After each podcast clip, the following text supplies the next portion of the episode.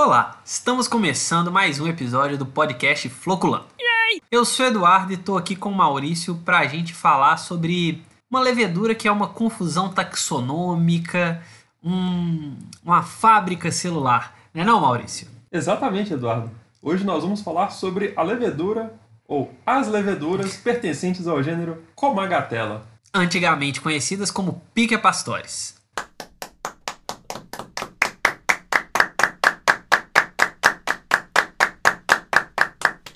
Então, mas o que, que é a. Que, que a pica pastores é, né? O que, que esse gênero como a gatela é?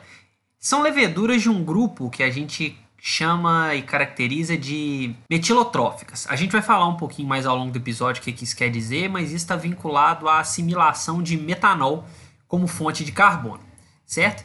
E aí, essa característica específica né, da fisiologia delas é, também é muito interessante para a sua aplicação biotecnológica. Mas Maurício, é, por que, que ela é uma confusão taxonômica, né? Tem um, entendimento interrompido aí ao longo da história de estudo com essa levedura. Então, Eduardo, isso é muito interessante. Em 1995 foi publicado um estudo sobre a evolução dessa espécie. E nesse estudo foi constatado que a Pica pastores, né, o gênero Pica, na verdade ele não era apenas uma espécie, mas eram várias espécies que é, existiam sobre esse mesmo nome, Piquia pastores. E além disso, análises mais recentes a respeito da evolução do genoma dessa levedura, é, foi visto que de fato elas são bastante diferentes de outras leveduras do gênero Piquia. E aí, é, isso foi o suficiente para poder justificar a, o remanejamento do gênero dessa espécie. E uma, uma coisa bacana né, a respeito disso é que a gente tem separação de duas fases muito características aí na, na filogenia, né? ou seja,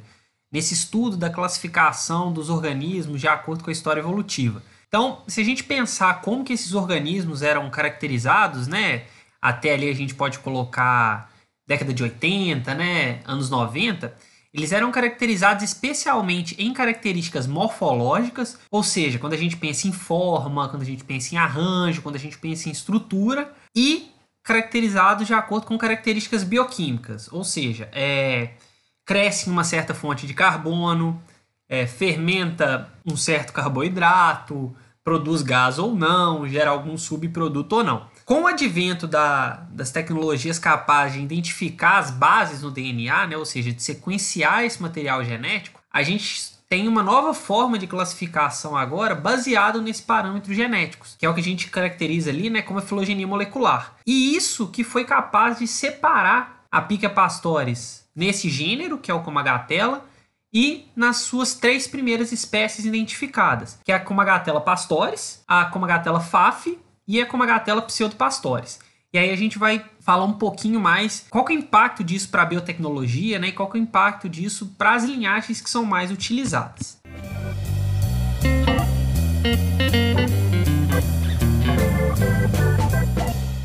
Isso já foi tema aqui no, nos nossos episódios, né, Maurício? Como que os organismos passam por essa dinâmica ao longo do tempo de mudar de nome, de ser reclassificado em grupos, né, de ser posicionado de uma forma ou de outra. Mas qual que é o processo por trás disso, né? Quem, qual é a conspiração biológica que coordena as teias das marionetes por trás da classificação do, dos organismos biológicos? Então, Eduardo, isso é muito interessante também. É, o que rege né, a nomenclatura do, dos organismos é, são vários comitês né, que, de taxonomistas que se reúnem para eles poderem chegar em um consenso e definir quais serão as regras de classificação. Pessoal acha, pessoal acha que a galera do The Big Bang Theory é nerd, eles nunca viram um comitê de taxonomista de na vida. Exatamente.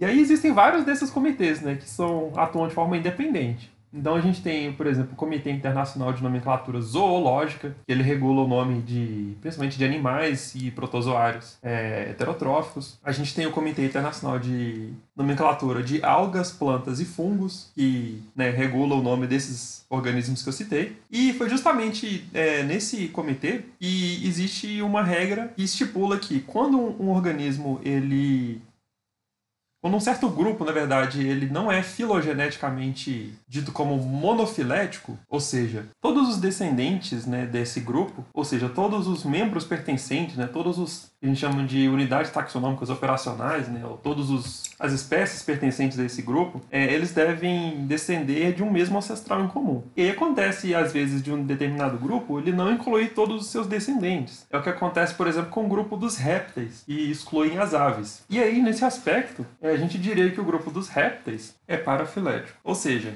é um grupo que não inclui todos os seus descendentes. Ou seja, que ele é ancestral e ele derivou seus vários descendentes, mas o grupo reptília não inclui todos esses descendentes. E é isso que foi constatado, então, com o gênero Piquia. É, na verdade, o gênero Piquia ele foi identificado como sendo parafilético. Ou talvez até mesmo poderia ser argumentado como um grupo polifilético, onde não tem... É, os membros desse grupo não têm relação de ancestralidade. E aí, então, esses é, indivíduos que foram identificados como sendo diferentes do gênero Piquia, eles foram realocados para um gênero novo, chamado, então, Comagatela. Agora, por que, que mudou de nome Pastores para é, Pastores, Faf e Pseudopastores? Da mesma forma também que um gênero pode mudar de nome, o epíteto específico, ou o nome do, do da espécie, ela também muda. Só para a gente ter uma, uma ideia, né, assim, como que, à medida que o que os anos vão passando, né, e esses organismos vão sendo reclassificados. Quando ela foi isolada a primeira vez, o nome dela era Zygossaccharomyces pastores. E aí isolaram ela em outro lugar, foi Saccharomyces pastores. Aí a gente tem Schivosilia pastores. Então a gente tem uma série de nomes diferentes que hoje são considerados sinônimos desse gênero como a gartela, nesse processo de isola, de caracteriza, de identifica. Então realmente precisa de um órgão que alinhe, né, que estrutura essa classificação.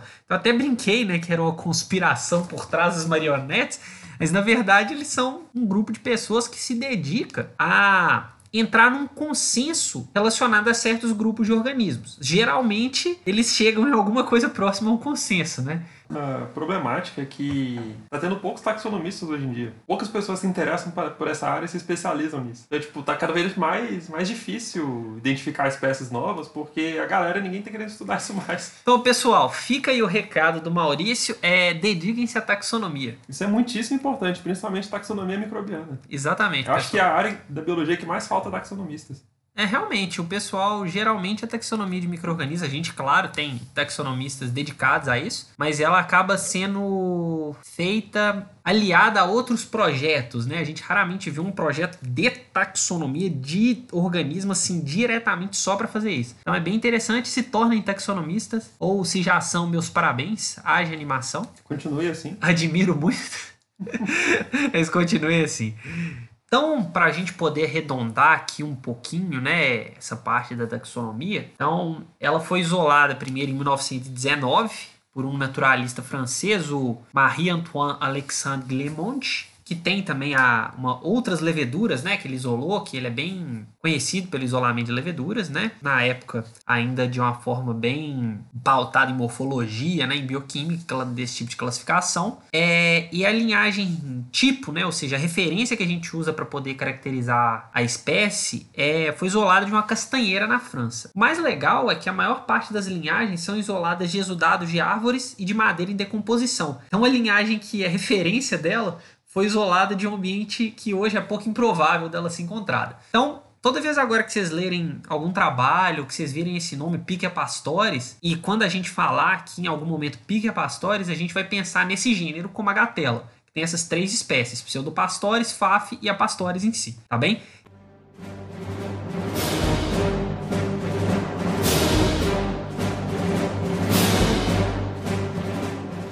Então, vamos falar agora de uma coisa que a gente adora bastante, né? Que, e que dessa levedura é de fato memorável, que é a fisiologia dela, né? O seu metabolismo que coloca ela num grupo especial de, de organismos. Maurício, conta pra gente um pouquinho da fisiologia desse grupo Comagatela. Então, Eduardo, é, conforme você mesmo mencionou no início do episódio, a, o gênero Comagatela ele é bastante peculiar porque, diferente de várias outras leveduras, ele tem capacidade de metabolizar o metanol. O metanol, só para a gente ter uma ideia, é o tipo de álcool mais simples que a gente existe. Então, inclusive, né, quem gosta aí de comprar bebidinhas falsificadas, né, Aquelas notícias que saem no Fantástico, domingo à noite. Tan, tan, tan, tan, tan. É, não, não só isso, aquela cachaça que o pessoal não tira a cabeça, né, para poder aumentar o volume da destilação.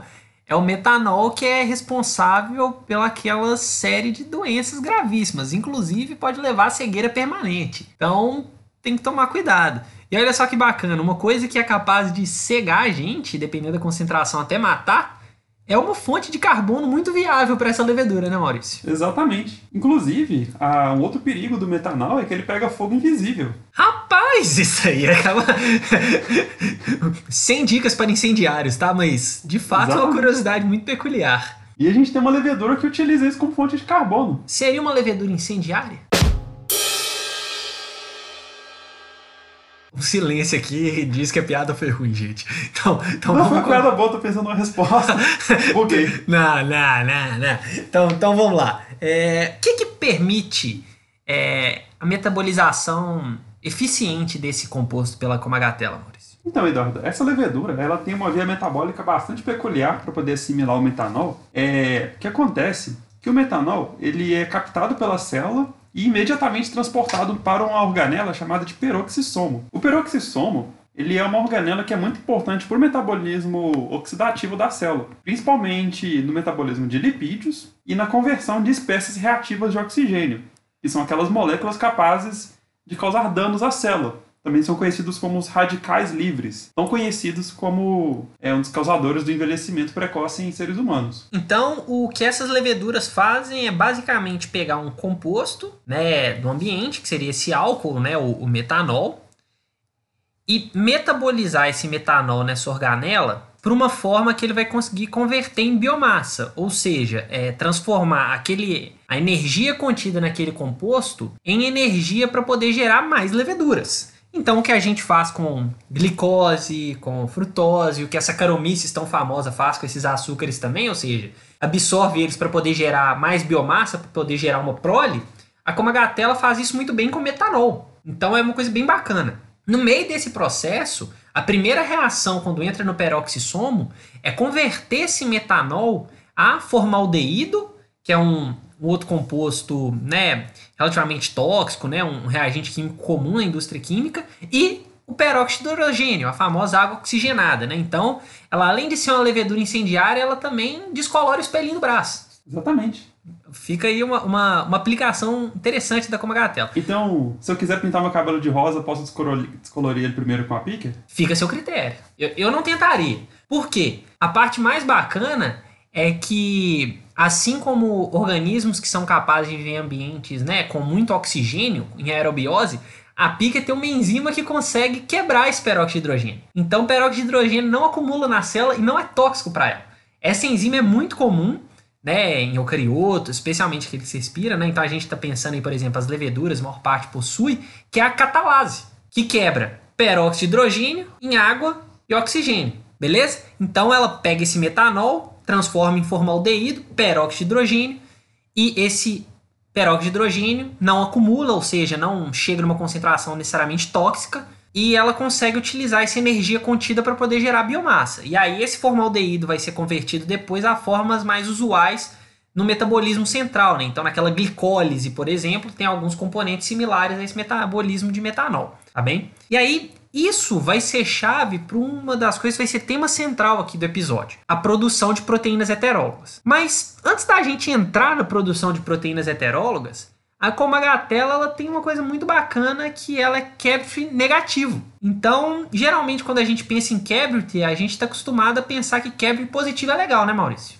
Exatamente. No Cabot positivo, vamos dar uma lembrada. Cabot positivo é quando a levedura, mesmo em condições de aerobiose e altas concentrações da fonte de carbono, ela vai fermentar em vez de respirar. O interessante é que a píquia ela ser Cabot negativa é que ela não fermenta é, independente da disponibilidade da fonte de carbono. Ou seja, tanto o carbono estando alto ou baixo, ela vai continuar respirando sossegada. E isso impactou na primeira grande aplicação da, da Pica Pastores, né? No caso da Comagatela, que foi a produção do que a gente conhece como single cell protein, né? Ou seja, usar os micro-organismos como fontes de proteína. Então, se ela tem essa capacidade de respirar, ela tem um rendimento de biomassa, ou seja, ela produz célula com muita eficiência.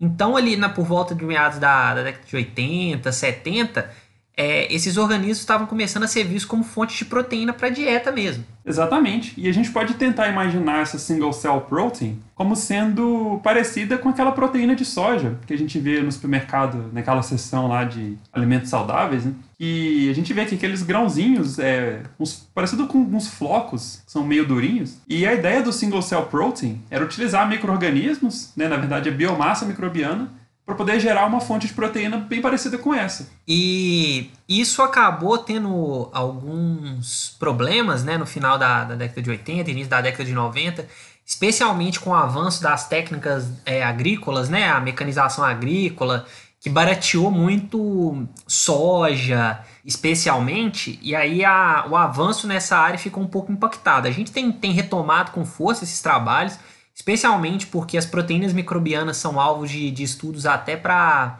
dietas veganas, né, vegetarianas, tem, tem, muita, tem muita coisa surgindo aí nesse aspecto e a gente começa a estudar mais. Aí, o fato dela ter sido travada como produção de single cell protein abriu espaço para aplicação mais conhecida da Pica pastores, no caso né, da, da Comagatela. A Comagatela é uma das principais plataformas de expressão heteróloga de proteínas. E aí a gente vai falar com calma o que, que seria essa expressão heteróloga.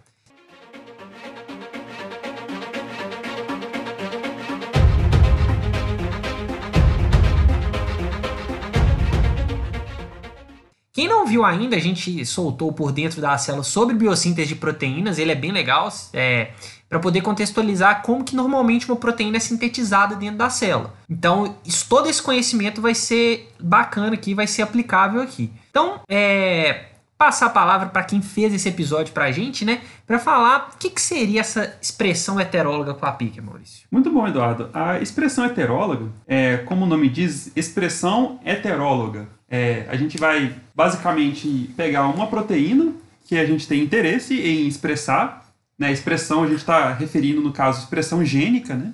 A gente pode é, ouvir no episódio sobre biossíntese de proteínas, a gente falou sobre o que significa esse termo expressão. É, a gente então vai basicamente pegar uma, um fragmento de DNA que corresponderia a essa proteína de interesse. Né? Então a gente está interessado na sequência codificante dessa proteína. Só que essa sequência codificante, a gente obtém ela de um outro organismo. Né? Por exemplo, vamos imaginar que a gente quer pegar uma proteína de uma água viva, que uma água viva que brilha no escuro, e a gente quer pegar essa proteína e a gente quer colocar ela dentro da Comagatella pastores, ou Comagatella faf, ou Comagatella pseudopastores. Isso aqui significa expressão heteróloga. A gente vai pegar uma proteína na verdade, a sequência codificante dessa proteína de um organismo X e inserir ela por modificação genética em um organismo Y. Então, a Comagatella pastores, ela é bastante interessante para esses é, ensaios de expressão heteróloga por uma série de motivos. Dentre eles que a gente citou o caso dela ser Capture negativa, que é bastante interessante, e traz uma vantagem dela em relação à Saccharomyces cerevisiae. É, e a, uma parte muito legal aí é que o fato dela ser capture negativo reduz muito a geração de subprodutos. Então, quando você expressa essa proteína, é, você quer recuperar ela sem ter coisas que contaminem esse meio que, que vai ser realizada a recuperação. Então, com Saccharomyces, por exemplo, a gente tem presença de etanol, a gente pode ter presença de acetato. Em E. coli isso é, também acontece com muita força, né? Aquela bactéria modelo. Então, a, o fato dela ser capture negativo limita muito os subprodutos que são gerados durante essa expressão. E a outra parte bacana tem a ver com a secreção dessa proteína, né, Maurício? O que, que seria essa secreção? Exatamente. Secreção é justamente o fenômeno dela pegar essa proteína que ela acabou de produzir e jogá-la para fora da célula. É diferente de algumas outras espécies de micro-organismos, considerando tanto bactérias quanto outros eucariotos, é que eles têm uma certa dificuldade em secretar essas proteínas. Se a gente pensar, por exemplo, em bactérias, é, por exemplo, bactérias gram-negativas, elas têm um grande problema com expressão heteróloga, né, especialmente a E. coli, porque a, essas proteínas elas costumam ser secretadas e elas ficarem presas no espaço periplasmático. O espaço periplasmático é aquele que fica é, entre as duas membranas, né? Que as bactérias gram-negativas elas têm duas membranas. Então, o espaço periplasmático é o que está dentro das duas, entre as duas membranas. É, bactérias gram-positivas, por exemplo, elas têm uma parede celular que é muito espessa. Então, a gente tem alguns, algumas, algumas espécies que também são interessantes no caso, por exemplo, Streptomyces, que é uma bactéria gram-positiva, também é utilizada para expressão heteróloga. No entanto, também tem essa problemática da, da parede celular dela ser muito espessa, o que dificulta a secreção. E em outros modelos eucariotas, a gente tem né, essa Saccharomyces cerevisiae, que o Eduardo falou, né, tem as desvantagens em relação ao metabolismo dela. Né, a gente tem outras, por exemplo, é, culturas de células de mamífero, a gente tem uma que é bastante utilizada, que é células de ovário de hamster chinês, que é um, uma grande plataforma também para expressão heteróloga de células de mamífero. Só que uma grande problemática é que né, culturas de células de mamífero costumam ser muito cara, muito trabalhosa, muito laboriosa, né, e costuma não dar muito resultado pensando em, em, em, título dessa proteína, né? a quantidade de proteína que é gerada no final. E até mesmo modelos, por exemplo, vegetais também. Né? A gente tem algumas plantas que são interessantes para a expressão heteróloga. Por exemplo, a gente tem uma planta chamada Nicotiana bentamiana, que ela é parecida com, com tabaco, né? o tabaco de, de fumo, né? produz cigarro. E essa Nicotiana bentamiana ela também é bastante popular para a expressão heteróloga, porque ela tem uma facilidade de ser transformada muito, muito facilmente. Mas plantas também têm todo o problema de recuperação dessa proteína, né? Porque extrair proteína de planta é um pouco complicado, porque ela também tem uma matriz extracelular complexa, é, questão da parede celular, o rompimento dela também é difícil. Então, várias, é, considerando várias das vantagens e desvantagens de sistemas de expressão heteróloga, é, a Pica pastores e as suas outras espécies relacionadas, elas são, é, de certa forma, é, melhor apropriados para fazer isso. Né? Elas têm uma certa vantagem em relação às outras. É, um, uma outra vantagem legal, é, isso já mais comum a, a eucariotos, né? mas a pica faz isso muito bem e de uma forma muito similar às proteínas, é, por exemplo, de humanos, de mamíferos, essas são as alterações pós-traducionais, ou seja, depois que a proteína é sintetizada ali pelo ribossomo, em procariotos, por exemplo, é, bactérias, né? essa proteína geralmente, né, 99% das vezes, ela não é modificada. Ou seja, ela não sofre essas alterações depois da tradução. Já em eucariotos, isso é muitas vezes essencial para a localização da proteína, isso é essencial para a função da proteína, e a pica faz isso muito bem, de forma muito similar a gente. Então, as proteínas que são expressas em pica acabam tendo uma funcionalidade apropriada que é um problema muito grande quando a gente expressa proteína de eucarioto em procarioto, tá? Então, isso é uma das vantagens dela também. Outra coisa muito legal é que quando ela secreta essas proteínas que ela produziu pra gente, ela não secreta muita coisa dela. Ou seja, ela não secreta muitas proteínas constitutivas, aquelas que ela já expressaria normalmente, que são dela mesmo. E aí o extrato extracelular, né, aquele sobrenadante, onde a gente vai recuperar a proteína, que é uma das etapas mais caras e mais difíceis quando a gente faz expressão heteróloga, por exemplo, é, é muito facilitada porque tem em grande parte, basicamente, a nossa proteína de interesse, ou seja, aquela proteína que a gente quer produzir em grande, em grande escala e purificar. Então, ela é extremamente utilizada, por exemplo, produção de vacinas, para poder é, produção de enzimas, e tem crescido cada, cada vez mais a utilização dessa levedura com esse fim, né? E aí, a forma como ela é produzida, né, a, a proteína, a forma como essa levedura é cultivada, são os principais pontos que a gente tem hoje de melhoramento dessa produção, né, de impacto dessa produção. Então, quando a gente pensa em expressão heteróloga em píquia, né, ou seja, quando a gente pensa em produzir proteínas de mamíferos, né, especialmente em grande escala, de forma que seja um produto acessível e que possa, por exemplo, ser utilizado como medicamento, ser distribuído em larga escala, é, a gente pensa em duas formas de melhorar isso. É, o promotor que a gente coloca no gene de interesse, ou seja, aquele sinal, né, aquela sequência que vai ser reconhecida pela RNA polimerase, e aí a gente pode usar o que normalmente acontece, é um promotor que a gente chama de AOX1, que flanqueia o gene que codifica aquela primeira enzima para quebrar o metanol quando entra na célula. E a segunda parte que a gente vai trabalhar com a píquia, geralmente, é a forma de cultivo. Ou seja, como a gente coloca esse organismo para crescer e gerar biomassa. E essa é a principal parte legal do metanol, né? O que, que acontece, por exemplo, num cultivo em batelada alimentada, Maurício, para produzir proteína heteróloga com a pica? Primeiro, acho que é legal falar o que é batelada alimentada, né? É uma batelada alimentada, é, princípios assim dela, é quando você faz um cultivo em batelado. Então, quando você cultiva o microorganismo já com, a, com, com meio de cultura já em uma determinada quantidade previamente fixa, e você deixa o organismo crescendo ali, né, pensando na pica, ela vai crescer ali com açúcar ou uma glicose, sei lá, qualquer outra fonte de carbono interessante para ela, e ela vai começar a formar muita biomassa. E nesse momento que ela está formando biomassa, a proteína de sua de interesse ela não está sendo produzida ainda. No momento que você atinge um, um, determinado crescimento que você considera como ótimo, você começa a alimentar o metanol é, dentro desse meio de cultura. E aí pensando que ela é capaz de assimilar esse metanol, utilizar ele como fonte de carbono, e o seu, o, a sua proteína ela vai ser expressa é, através de um vetor que é induzido por metanol, então, nesse momento, ela começa a modificar todo o seu metabolismo para poder utilizar esse metanol, e isso vai induzir a expressão do seu gene de interesse. Então, você vai estar tá, basicamente ativando a expressão do gene no momento que você adiciona o metanol. Isso favorece muito é, evitar um aspecto bem chave quando a gente produz uma proteína que o organismo não está acostumado, ou seja, a gente está mandando a pica fazer uma coisa que ela não faz normalmente. Isso pode ser tóxico, isso pode ser um fardo metabólico muito grande, ou seja, isso pode impactar no crescimento. Então a gente deixa ela crescer de boas, tá tranquila, pá, deixa eu brotar aqui tranquilidade, brotei, tô tranquila, gerei muita célula. Aí agora você começa a estressar ela com a produção heteróloga, ou seja, ela já tem uma densidade populacional muito grande e agora ela consegue produzir bem proteína. É uma, é uma similaridade assim, é como se você julgasse que é muito mais produtivo, por exemplo, para um país é, ter uma população ativa grande e começar a produzir um certo, certo produto, né? Do que você ter, por exemplo, só uma população muito nova ou uma população muito pequena. Então, é basicamente isso. Você tem muita gente, você consegue produzir mais. Então, com a pica, você deixa ela ter muita célula para você poder gerar muita proteína, sem ter o estresse no começo do crescimento.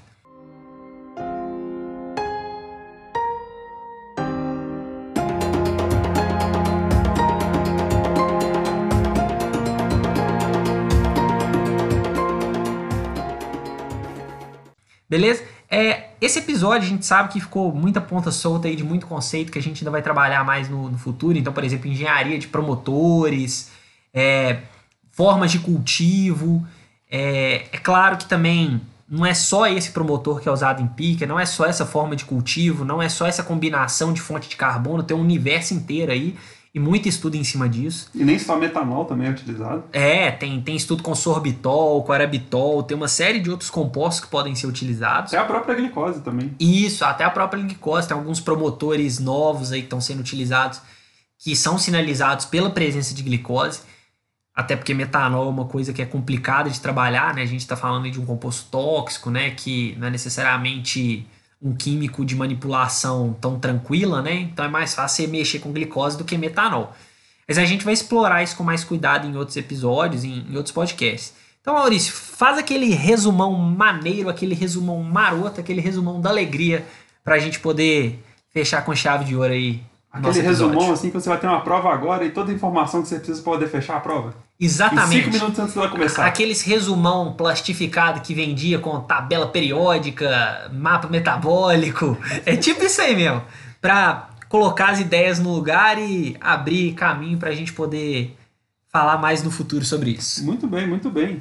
Então, a gente viu que desde o início que a Comagatella pastores, ou FAF ou pseudopastores, na verdade é, são leveduras que eram classificadas como pique pastores há um tempo atrás e que mudou de nome por questões de taxonomia e filogenética e evolução. É, a gente viu como, é como ela é importante para biotecnologia, pensando no aspecto dela de produção de biomassa e produção de proteínas heterólogas. É, a gente viu como que ela funciona né, com esse metanol, como que é o metabolismo dela. Basicamente, ela gera é, formaldeído e a partir dele é, isso é direcionado para outras vias metabólicas muito importantes também, principalmente as vias metabólicas centrais, né, de metabolismo de carbono, metabolismo energético. E a gente tem também que ela é bastante é, interessante do ponto de vista do estudo da própria assimilação do metanol, né, é um organismo modelo para isso.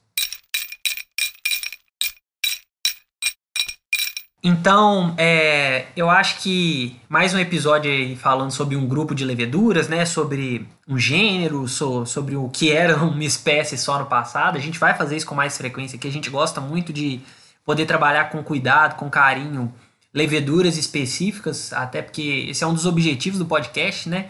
É mostrar pra gente essa biodiversidade desse grupo de organismos que afeta nossas vidas mesmo nos bastidores. Então a gente já falou da esquizosaccharomyces pombe, falamos agora da comagatela. A gente, claro, vai falar sobre Saccharomyces em algum momento, mas a gente provavelmente vai fazer uma sériezinha bacana falando disso. Então, é, a gente espera que a gente tenha conseguido trazer essa, esse gênero, né, esse grupo para o conhecimento de quem ainda não sabia que ela existia, de como que a gente pode usar a levedura também para fazer proteína, para fazer uma enzima que a gente quer. É, se você quiser ouvir alguma sugestão de episódio, né? Se você quiser ouvir alguma coisa específica aqui, a gente já já está recebendo sugestão. Por exemplo, o Rafa, que é colega nosso de departamento, falou para a gente poder falar de vírus que infectam leveduras. A gente vai falar disso aqui. É um tema deveras intrigante, né, Maurício? Deveras certeza, interessante. Eu acho que muito pouco explorado. Eu não vi ninguém falar disso durante minha formação inteira. Você ouviu? Nunca vi tá lá também.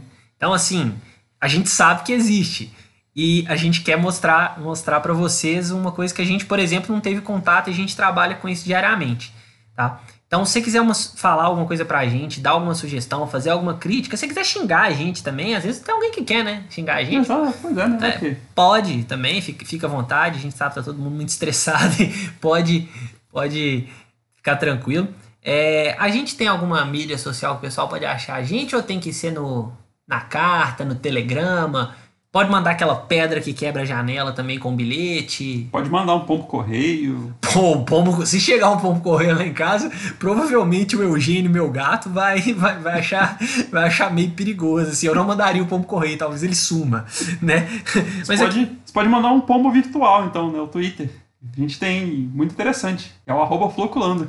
Rapaz, o Maurício agora quebrando a quarta barreira em pombo virtual.